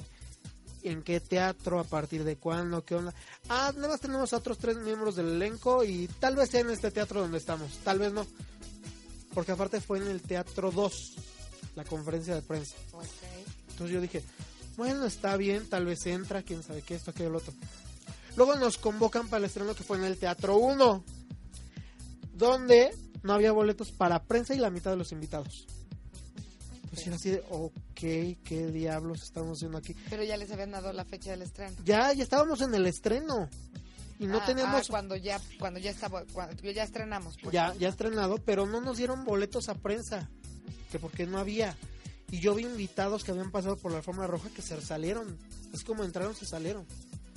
Y ya finalmente nos dan acceso y yo entro y en el Teatro 1, que ya lo dijimos aquí, es un monstruo gigantesco, yo veo un buen de butacas así y yo sí, ¿cómo de que no había, no había boletos para nosotros? Qué, raro, la verdad. ¿Qué onda? Nos pusieron a prensa en laterales. A mí me tocó del lado de la escalera. No, no, no, Entonces vi la escalera. Bien bonito. Sí, claro. Pues sí fue así como de, ¿qué onda? Sí, y luego en el Hidalgo, y luego cuando fueron en el Hidalgo también la, la misma cantaleta. Entonces fue así como de yo yo yo sabía cosas de Maine, yo no me había tocado ver Maine la original, sí, por obvias razones. Aunque me había más acabado de lo que estoy. No, pero la juventud es la juventud. Pero sí fue así como de, oye, ya me ya me destruyeron Maine, al menos a mí como generación, ya no se me antoja ver Maine. Ay, no es una obra tan hermosa. Mira, yo justamente como andaba con el rush de aprenderme todo, pues yo no tenía idea de nada. Sí, no. Yo lo que me acordaba es que me encontré con Itatí, platicamos en el, en el aeropuerto de, México, que las dos llegamos de Colombia. Ella estaba haciendo... Sí, estaba haciendo una serie. Yo vi, vi parte de la serie bien padre, porque también fui a esa misma o sea, también anduve ya buscándole, a ver, dejando dejando testimonio, ¿no? a ver si por allá nos quieren. Porque hacen cosas muy lindas allá. ¿eh? Sí. Entonces, eh, y sí me tocó trabajar, ¿eh? Para Nat Geo. Hice algo de, en, para una serie. Y bueno, el caso es que este con Itati me dijo, ¿qué crees? Pues que voy a entrar a Men. Ah, bueno, oye, muy bien. Genial. mucha suerte, no sé qué, nos dejamos, nos platicamos horas y porque trabajamos en Dulce Caridad juntas. Sí. Y a mí me cae increíble Itati Cantoral. No, y Itati a mí, a mí, se me hace increíble. Yo la vi, fui a ver a, a Dulce Caridad, a Itati, la fui a ver a Cabaret. De Cabaret, de hecho, me acuerdo mucho porque la vi primero con Itati y luego con Chantal. O sea, entonces, yo tenía muy buenas ideas, referencias de, de Itatí, más o menos viendo los del elenco, dije, ah, ok, puede ser. O sea, sí, yo estaba emocionado de ver Maine. Y más cuando yo le platicaba esto a, mi mamá y a mis abuelos. Y decían, ay, no, es que te va a encantar, es que Maine es increíble y esto, esto, aquello, lo otro. Entonces fue así como de, me destruyeron a mi parte de, de mi alma ese día. Ay, bueno, o sea, pues y, lo tuyo fue de lo poco que hasta, o sea, te voy a ser bien honesto porque tú cantas en la segunda parte. Sí, en la, segunda parte explota el personaje. La, buena, la buena canción que, te toca es en el segundo acto. Te lo juro y es algo que yo se lo he tratado de decir a los productores, que se lo conté a algunos de los actores. Llega el intermedio, nos salimos al lobby y sí fue de que me encontré con varios de los de teatro, te estoy diciendo productores, actores, directores, nos estábamos viendo las caras de, güey, ¿qué carajos estamos haciendo aquí? Hay que largarnos. Pero aparte era unánime, así de, güey, ¿qué hago aquí? ¿Qué hago aquí? Estamos viendo cómo muere el teatro musical, ¿qué hago aquí? Y yo, y yo, y yo aún así dije, no, o sea, me está doliendo un buen ver esto, pero yo tengo, yo tengo un respeto por el teatro. Y me, y me tengo que quedar a ver cómo termina de morir o a ver si alguien sale y da la cara por esta cosa. Y saliste tú. Pues fue, de lo poquillo. pues qué bueno que se quedaron, porque luego, este, sí, la verdad es que mi personaje en el segundo acto es donde reventaba bien bonito y además estaba embarazada, les cuento a todos que estaba embarazada. Así, igualita ahorita. igualita ahorita, nada más que ahora me doy cuenta que, que me faltó scouting de embarazo, ¿eh?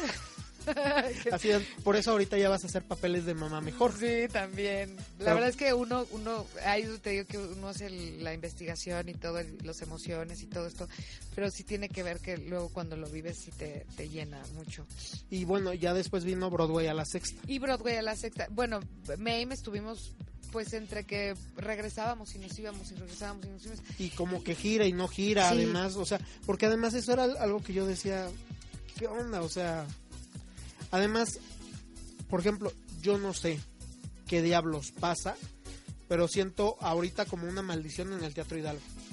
Y no lo digo a mal, porque creo que han tenido muy buen, ha habido muy buenas producciones en ese espacio, pero como que o no terminan de despuntar o, la, o la gente no ubica el lugar o creen que es difícil llegar, no sí, yo creo que la gente cree que es difícil ese lugar por por, por donde está el teatro está remodelado. Sí. Es espectacular. Está hermoso. L- bueno, la boquecena es divina también. Tiene, ahorita la tiene un jaula- telón que te lo comes y, y se sube, sube. No, no. Yo disfruté estar en ese teatro. El problema, y además el No, ya- lobby, A mí, por ejemplo, yo algo que presumo, me llevo muy bien con Juan Torres. Me invitó a, a ver un poquito de la construcción de escenografía Ajá. de la jaula de las locas. Pues decía, güey, amo más este teatro. O sea, yo hasta así de, Juan, neto, si tienes otra producción aquí, yo quiero trabajar contigo. O déjame desde ahorita trabajar contigo, sé qué. Y así de, no, ahorita no se puede porque ya tenemos todos los lugares llenos, pero pues si era de, güey, quiero estar está, en ese está lugar. increíble no solamente la producción, sino el lugar. Sí. Y que luego yo me esté enterando de no se está llenando y es así güey, Sí. ¿pero ¿cómo? La gente, o sea, es que realmente está en un lugar donde, donde, eh, pero hay, luego tienen ballet, parking, hay lugares donde, Es que, o sea, y, o sea, sí está accesible. El problema es que aquí. la gente tiene mucho miedo de ir ahí. Y, lo- y es lo que yo luego cuento aquí cuando, cuando doy la cartelera. Es así de, a ver, ¿cómo llegar? Pueden llegar a ese teatro en metro, en metrobús, en ecobici. Hay estacionamiento propio. Podrían usar estacionamientos del centro. Podrían utilizar el estacionamiento del Palacio de Bellas Artes. O sea, así de, ¿cuál está es el pretexto? enfrente, el del Bellas Artes. ¿Cuál es el enfrente. pretexto? Y, y sí, realmente no sé, no sé, y, y Y a mí sí me yo gusta veía lo mismo. Sí me gusta invitar a la gente a ese teatro porque eh, además la acústica que tiene, o sea, Sí. una vez se me fue el micro y eh, no escucharon hasta, el- a- o sea, tiene una acústica Está muy bien hecho. Sí, y eh, pues ojalá puedan ir a ver La Jaula de las Locas, que yo ya la vi, la verdad que me parece un trabajo padrísimo y, y, y lo que hay ahorita, pues hay que apostar por el teatro e ir a verlo, ¿no? Hay que estar realmente... eh, luego es como esta parte de lujo del, del presupuesto económico de la familia, ¿no? Sí. Es un lujo, sí, pero es súper necesario. O sea, si no hubiera teatro, si no, o sea, realmente la necesidad del arte y de nosotros de estar apoyando y de estar limpiándote la mente y estar viendo otras cosas y, y, y rejuveneciendo cada vez que vas al teatro, porque eh, realmente tu mente se abre y, y, y pasas un buen momento. Y es muy diferente a, a ir al cine, porque luego dicen, ay, ¿para qué voy a ver esa obra si está en la película? Y de seguro la película es mejor. No, no, eso, eso es out.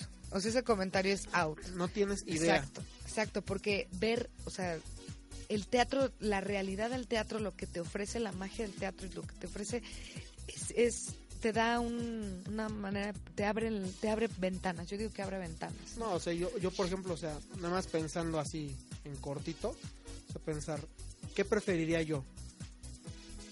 Ten- ver así, digamos, en IMAX, Jesucristo Superestrella o Chicago, una de estas así que se ha vuelto película, o verla en un teatro chiquito, prefiero verla en un teatro chiquito, Sí, porque eso es más mágico. es, es mágico. Realmente lo que Y, por- sucede. y eso fue por y me encanta ir al cine a mí, ¿eh? A y mí es, lo, me- y es lo que yo siento que transportaron mucho cuando lo de Broadway a la sexta. Sí, porque ahí era, para empezar era un concepto totalmente diferente, porque si es una obra, pero no es una obra. Sí, es muy complicado. Para un intérprete, o sea, para nosotros como intérpretes, lo que teníamos que hacer todos juntos era armonizar el tono, que fue un trabajo muy bueno que hizo Oscar Carapia con, con obviamente el señor eh, Marco Villafán, que, que fue que es el autor, creador de todo el esto. autor creador de, de, de- de Broadway la sexta y además realmente el equipo completo y Isaac Saúl que empezó a trabajar con, con nosotros en el- en- a nivel dirección musical. Después el señor pues nada más y nada menos que está también en el Rey León ocupadísimo que, que le mando un beso a Isaac Saúl que, que realmente lo admiro y lo quiero. Este entonces bueno estuvo también Emanuel Vieira, Vieira que el, el- el pianista que, Sí. que viste. Entonces fue un gran trabajo de poder ofrecer como un género distinto o un híbrido de género, ¿sabes? Sí, Que es como un concierto, obra de teatro, que es que ya lo han oído antes. Es que es un concierto, obra de teatro, sí, sí, sí, pero es muy difícil de lograr. Tienes que entrar en un mood, en una convención y en un tienes que darle unas pinceladas del mismo tono a todos. Todos tienen que estar en el mismo tono, sí. que eso es muy difícil. No, y aparte, ¿sabes que O sea, yo viéndolo en, en macro entorno, el hecho de les tocaba en día martes Sí. que yo, yo insisto en la idea de los martes eran difíciles para teatro, pero ya se han calentado muchísimo los Sí. martes y además la obra que tuvieron antes que ustedes les super calentó el Milán. O sea, de que iban a tener gente los martes, porque antes estaba Bule Bule. Claro, Bule Bule le ha ido muy bien también. Entonces, sí estaba así yo de. Yo fui a la última función de Bule Bule y era a la siguiente semana me dijo, digo, ay, estoy en Broadway a la sexta. Ah, qué chido, amigo.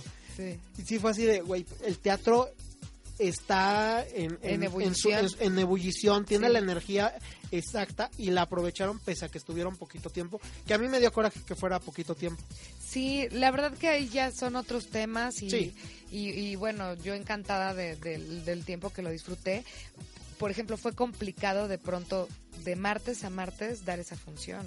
Todos tenemos Sí. que ensayar el martes muchísimo porque lo que lo que te estoy lo que te comentaba al principio de la de la entrevista, ¿no? O sea, tú tienes que presetear el oficio de lo que estás haciendo y si lo haces una, o sea, la práctica sea el maestro y es así. En el teatro es así. Sí, que es lo, Entonces, que, es lo que sí, yo luego... La repetición, repetición. O sea, es, es exactamente lo que te, te fortalece y hace que te tengas. da la perfección. Y te da la perfección. Entonces, de pronto hacerlo cada martes, oh my god, ¿eh? Nos costaba un trabajo. Que, que es luego algo que yo sí, o sea, luego les digo, oye, qué padre que, o sea, digámoslo así, por lo menos tienes un día teatro, pero aguas, nada más tienes un día teatro. Exactamente. Que- y más, por ejemplo, en el género de musical, que yo eh, lo- no me acuerdo con quién se los está, con- a quién se lo comenté, que igual estaba nada más un día, creo que era jueves o martes, otro musical, que le decía, es que tienen mucho muchos problemas para perfeccionar errores, porque en un, en un musical normal, vamos a suponer musical que tiene funciones viernes, sábado y domingo. Sí. El viernes das tu primer función, detectas problemas. El sábado corriges problemas Sí. y el domingo ya la das perfecta. Sí. Y eso te va fortaleciendo a cada vez Semana semana. cada vez tener menos Y estamos hablando ahí tres días, cinco funciones Sí. en teoría. Sí, Ahora tras la- esas, esas cinco funciones se vuelven un mes. sí. ¿Qué tanto, ¿Qué tanto vas a llegar para el punto 5 de perfección?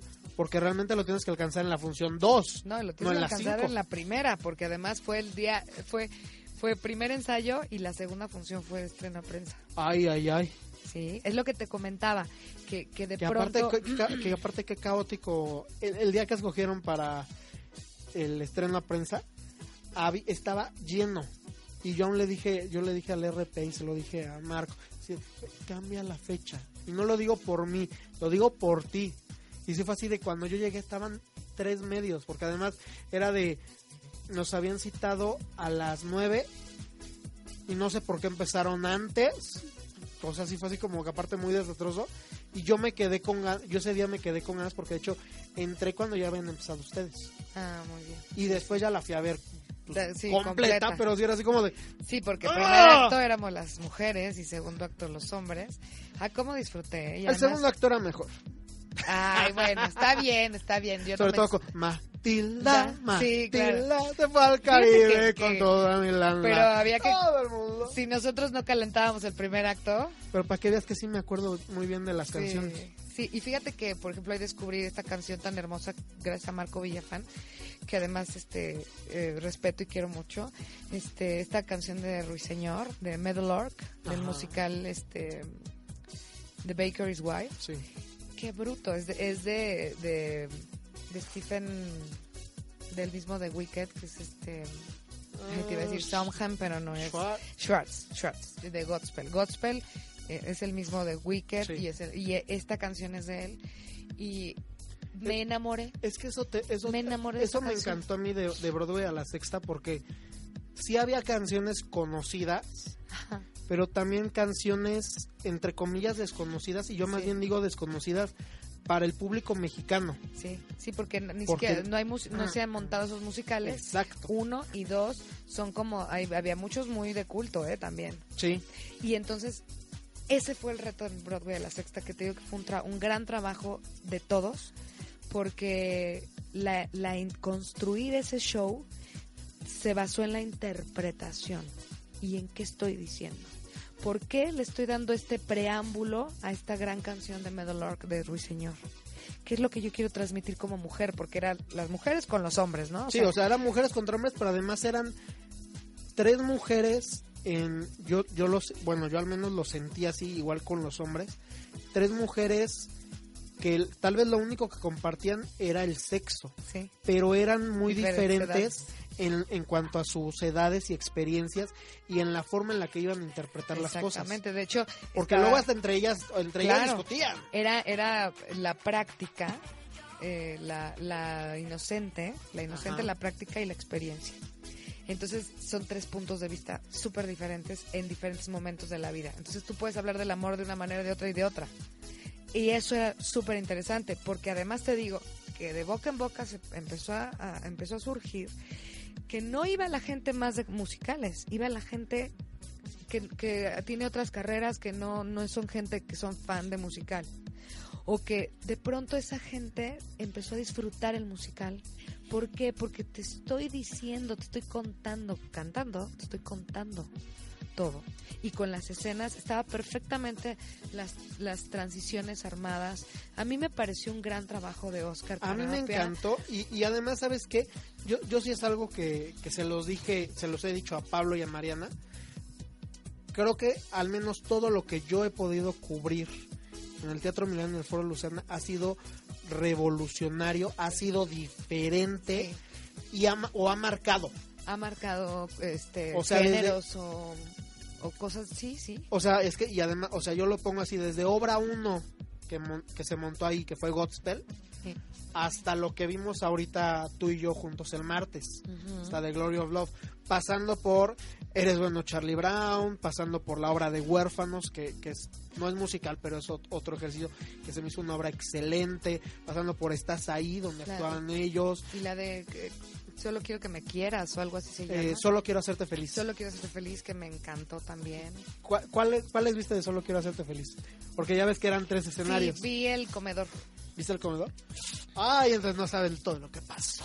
No, ya ni me digas porque este, no pude. Ay, a mí también me dio coraje gente que no lo alcanzó a ver todo, sí, pero no, no, no, Pero, o sea, eso, este. ¿Qué, qué otras, qué otras Sí, es como este? que, que, que no están, eh, por ejemplo, ahí presentó su disco Federico Di Lorenzo, Sí. que es Tam- eh, también eso, el, o sea, el papi de mi hijo y mi, mi esposo. O sea, también, por ejemplo, me encantó este ah, experimento de los estudios. Que, que ojalá más artistas se animen, porque, o sea, suena de repente como que poca cosa, entre comillas, el decir, voy a hacer concierto en fin de semana temprana. sí, porque pues en la noche pues tienen ellos el, el teatro para la obra claro. fuerte, ahora sí que el- lo que deja el dinero, pero sí decir en uno de los espacios además más bonitos, Sí, porque desde abajo se ve hermoso es, ese muy, teatro es muy acogedor. y desde arriba es espectacular. Sí. O sea, yo, yo hasta de las veces que, que me tengo que subir, Ajá. si es así de wow. Sí, la verdad que es un, es, es un gran acierto de parte de Mariana y de, de Pablo, que son ellos, obviamente, em- empezando por la luz que ellos tienen como pareja y como, como trabajadores, como, como ejecutantes, como actores, o sea, realmente Como todo. como todo. Entonces tienen una luz muy particular y la están transmitiendo por medio de su teatro y, y se ha vuelto un espacio primordial para la Ciudad de México. Sí, no, y, y te digo, yo cuando me cuando alguien me, me dice de algún proyecto y dicen cualquiera de los dos espacios, yo así de, te va a ir bien. O sea, Sí. ya, ya lo siento. Sí, ahora yo yo me quedo con ganas de, de, de hacer, ahí quiero hacer un concierto. Es que, o sea, Todavía no sé si voy a hacer mi concierto a partir del, del pop rock que me gusta cantar y todo este rollo a nivel popular o me hago un concierto de musical. Todavía no sé, pero este es temprano, ahorita voy a, estoy disfrutando muchas cosas de mi vida y, y espero tienes tiempo para pensar Sí. y hasta para ir a ver, porque también... para eh, armarlo. Es que eso es lo que me está gustando a mí, de repente, de, de varios, de, por ejemplo, de los chavos, de los que llevan menos tiempo, que dicen, ya me voy a arriesgar y esto que el otro, y sacan su disquito o hacen... Me ha gustado mucho conciertos, por ejemplo, en el Bataclan, no sé si te Claro. ha tocado ir Sí, a, a algunos. Entonces, si es así de, es algo más íntimo, es algo más pequeño, sé que no me voy a hacer rico con, con este concierto, No, es, es puro amor. pero pero además es me difundo más, que Sí. sepan más de mí. Por ejemplo, eso esa es otra parte, ahora sí que no, no se conoce tanto de ti, tu estilo pop rockero. Sí, sí, sí. ¿Como quién te definirías? O, o así de un look alike Look alike. de, al- de algún cantante. Pues tengo, tengo una, o sea, tengo como, me gusta mucho el, la parte del corporal, ¿no? O sea, de los movimientos. Me gusta mucho transmitir el rock por medio de mi cuerpo, entonces me muevo mucho, me soy muy, me apasiono mucho y, me gusta el blues, me gusta el rock, me gusta, eh, entonces. Ya me diste curiosidad.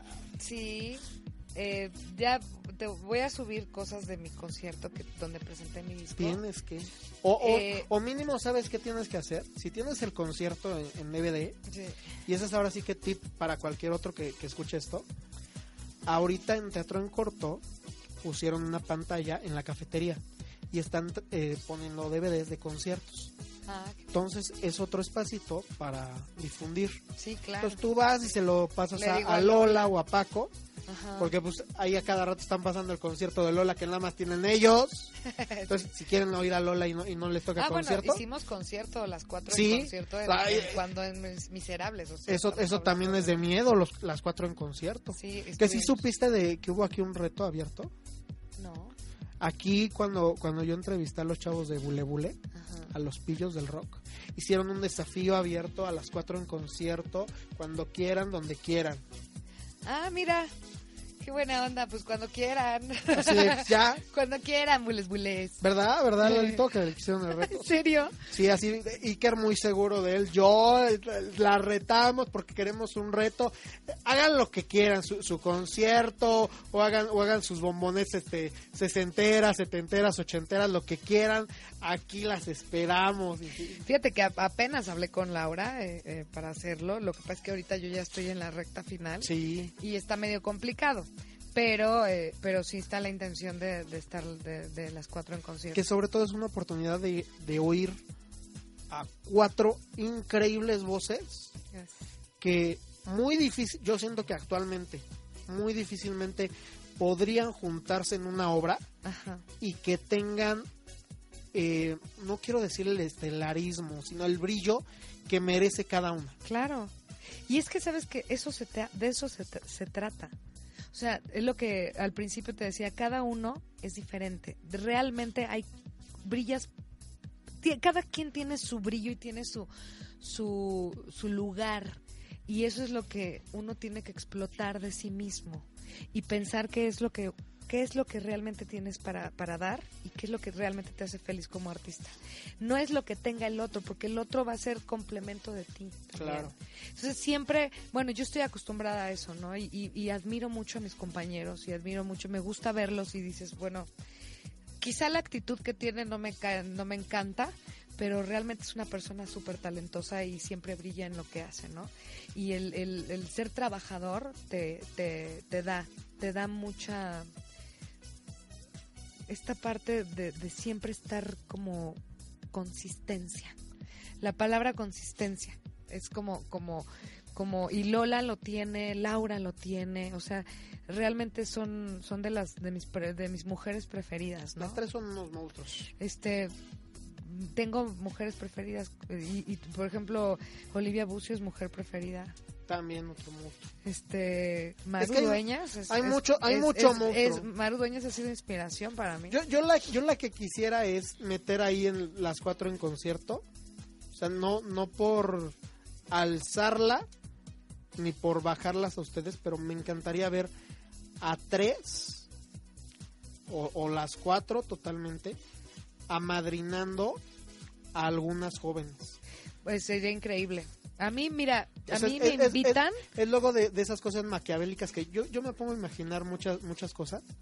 Y yo sí digo, güey, es que esta, estas chavas, te estoy diciendo a alguien de menos de 30 años, o sea, que tiene la edad que ustedes tienen en carrera. Sí. Sí, decir, es que tienes, tienes talento, esto, aquello, el otro. Ojalá pudiera haber alguna plataforma real y que alguien de, de, lo mismo que a ti te gusta, que es teatro musical, te, te, esté como dando el hombrazo así de, oigan, volteen a ver a esta persona también. Claro.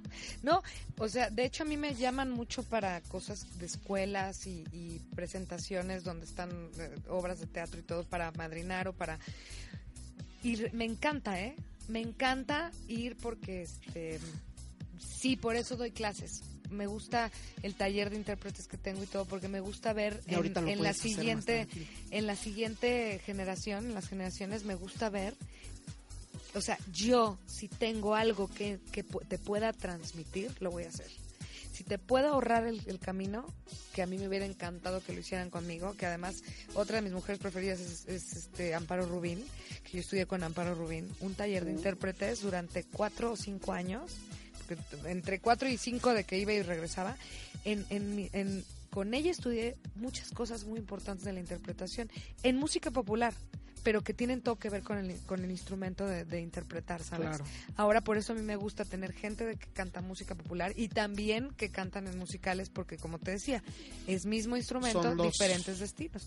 Entonces, a mí me encantaría y, y, sí también me encantaría que, que, que, te voy a decir por otro lado, que los chavos también se tomaran muy en serio lo que están haciendo como oficio, porque con todas redes sociales y también platicábamos, de pronto ya creen que es una obligación entrar a una obra y ser el estelar y no se parten la maíz, ¿sabes? Sí, no. O sea, ya quieren el estelar y falta todavía aprender a hacer un buen ensamble, porque, ay no, ensamble no. ¿Cómo? Yo mínimo estelar. Espérate, espérate, espérate. ¿Cómo por qué? Si haces un buen ensamble, tienes todas las armas para poder hacer un buen estelar y mantenerte, tener consistencia. Creo que, creo que eso es lo más importante, mantenerte.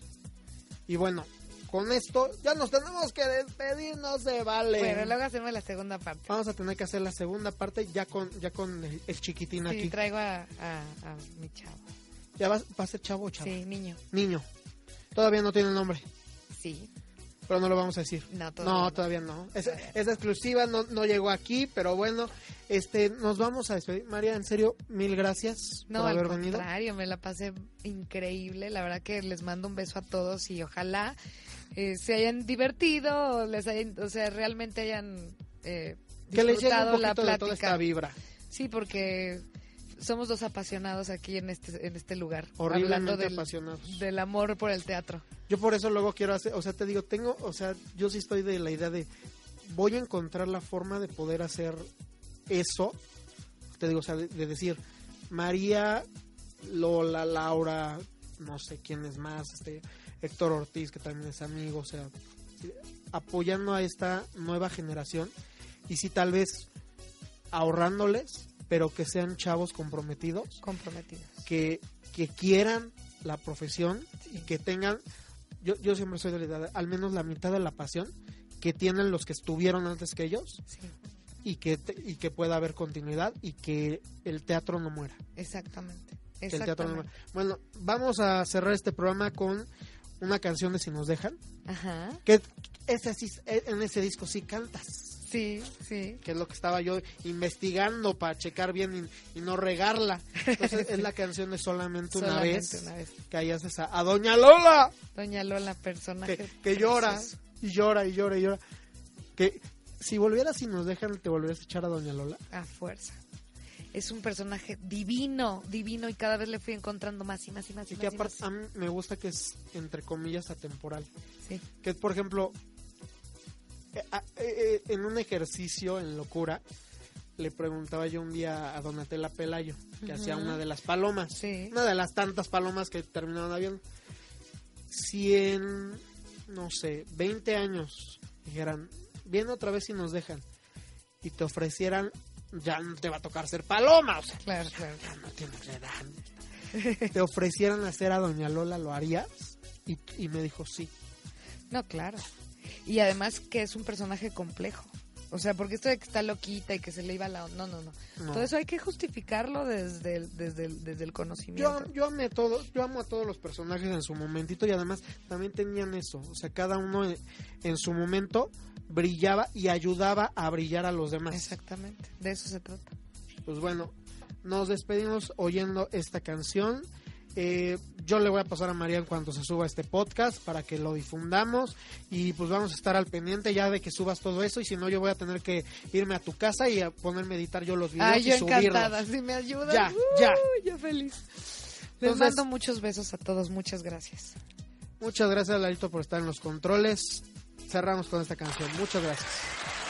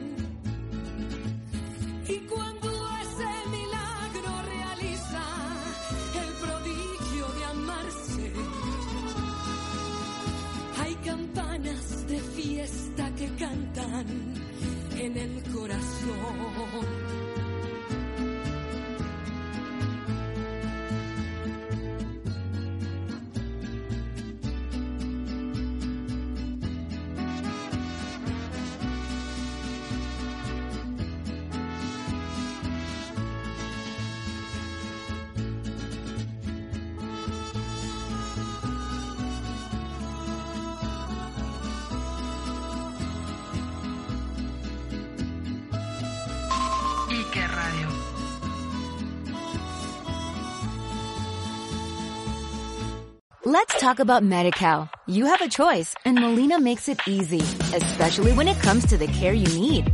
So let's talk about you, about making your life easier, about extra help to manage your health. Let's talk about your needs now and for the future. Nobody knows MediCal better than Molina. It starts with a phone call. Call 866-420-5330 or visit meetmolinaca.com. Let's talk today.